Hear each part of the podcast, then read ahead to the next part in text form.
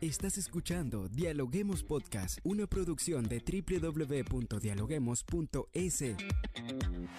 Cientos de académicos analizan, opinan y debaten. Son voces frescas que llegan a renovar la opinión pública desde una perspectiva diferente. Somos la puerta de entrada a la academia. Somos el nexo de la academia con la comunidad. Escucha nuestro podcast en Spotify o a través de la web www.dialoguemos.es. A continuación, Rangira Briseño debate junto a expertos, académicos y estudiantes los temas más curiosos del planeta. Hola, ¿qué tal amigos? Como siempre les damos la bienvenida a un nuevo episodio de podcast a través de la www.dialoguemos.es. Soy Rangira Briseño y ya estoy lista para iniciar un nuevo episodio.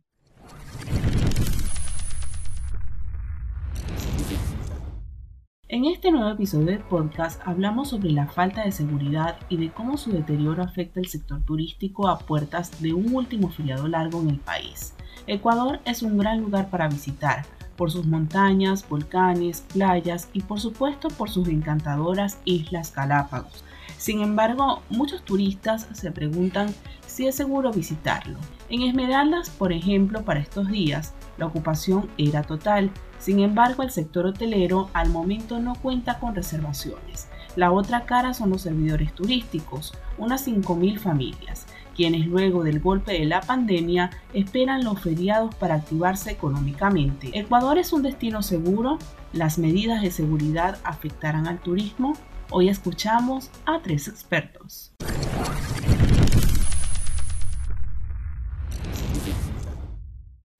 Hoy nos acompañan Jorge Tobar de la Universidad Casagrande, Javier Vallejo y Guillermo Granja de la Universidad de Cotet. Bienvenidos.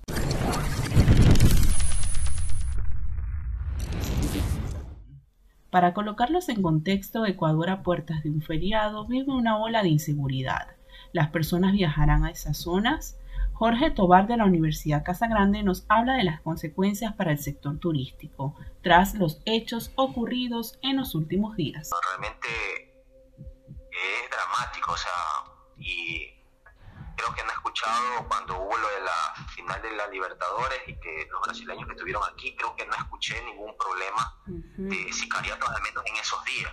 Pero parece que esperaron a que se fueran los brasileños para desatarse y, y realmente sí es una preocupación no solamente para el turismo local, sino que ahora a través de las redes sociales y, obviamente la internet. Uno sabe, está conectado con, todos los sitios del mundo y personas que probablemente tenían pensado visitar el Ecuador, eh, lo van a pensar dos veces. O sea, eh, realmente sí es un factor eh, muy complicado que, que, se tiene que resolver. O sea, si inclusive es algo que como ecuatoriano lo digo, ¿no?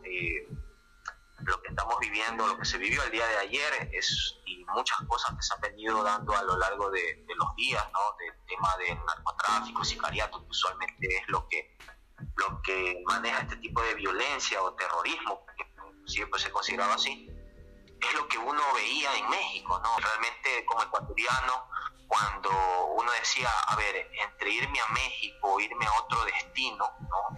Turístico, ¿no? Por vacacionar, eh, uno a la final decía, ¿sabes qué? Yo no quiero ir a México, ¿no? Porque lo que uno ve a través de los medios de comunicación eh, tradicionales o digitales, eh, ya te, dan una alerta de que, ¿sabes qué? Ese no es el destino el que uno quiere, al menos si quiere hacer un, un, turismo de familia, ¿no? hay que ver también qué tipo de turismo es el que quieres realizar. Tobar, quien es experto en materia comercial, compara la situación del Ecuador con lo que se vive en algunas partes de México. En este sentido, nos da una visión más allá.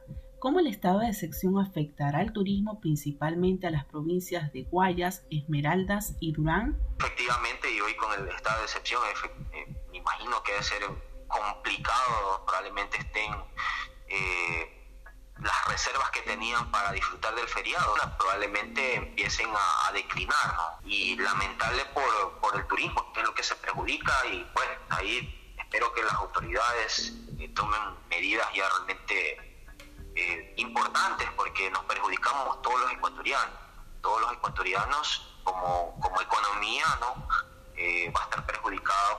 seguridad.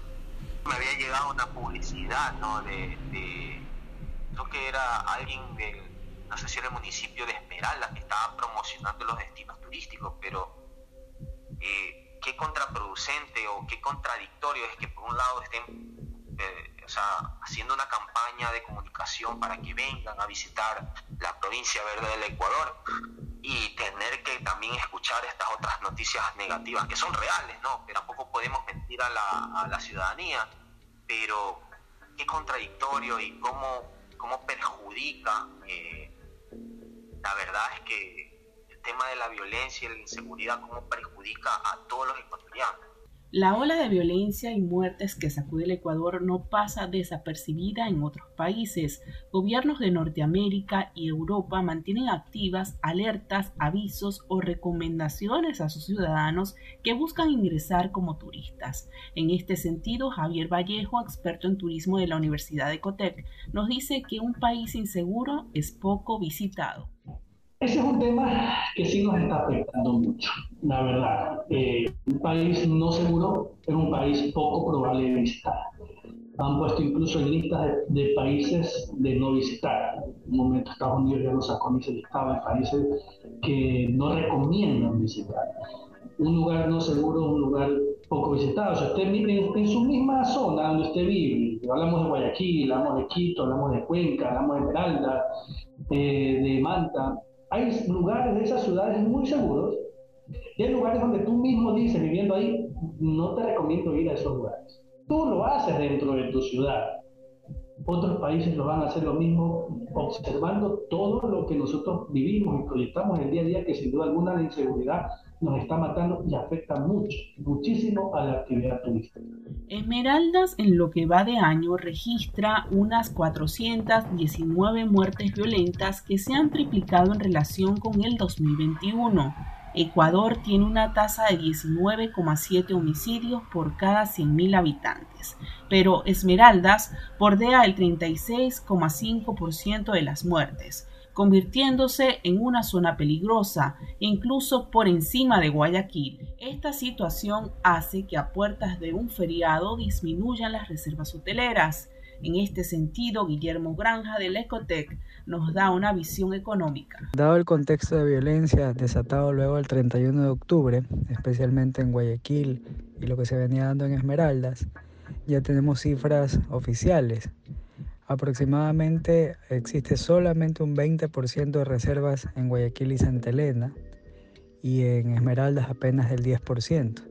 Ahí podemos ver que la afectación para Guayas y Santa Elena es ya del 80%, que eso sí es bastante preocupante. Ahora también eso está un poco compensado con lo que sucedió con la final de la Copa Libertadores, donde más bien ahí la ocupación estuvo al 96%.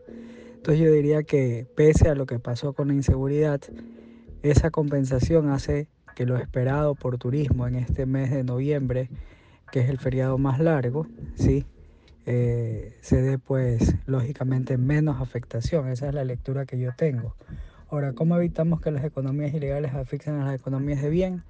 Eso es un esfuerzo conjunto entre el gobierno y la empresa privada, más que todo con el reforzamiento de las medidas de seguridad eh, con compañías de seguridad que brinden la ayuda, el gobierno poniendo las policías, los militares, pero el problema se resuelve con un fondo bastante bueno, que sería que la inteligencia para saber cómo operan, dónde están, eh, anticiparse a los, a los posibles golpes que tenga la delincuencia. Entonces, si utilizamos el pensamiento y el planeamiento estratégico, a la seguridad, estoy seguro que los resultados fueran mucho mejores. Definitivamente la delincuencia es un problema social que aqueja a todos los países del mundo y nuestro país no es la excepción. Por ello, con todo lo que sucede en el Ecuador, la sociedad pide el endurecimiento de las leyes para los delincuentes y recuperar la paz, ser un destino 100% seguro para propios y visitantes. Recuerda que nuestros podcasts los puedes escuchar en Spotify y en distintas plataformas y también en nuestra web a través de la www.dialoguemos.es. También estamos en redes sociales como arroba dialoguemosinfo. Soy Rangira Briseño y nos vemos en un próximo episodio.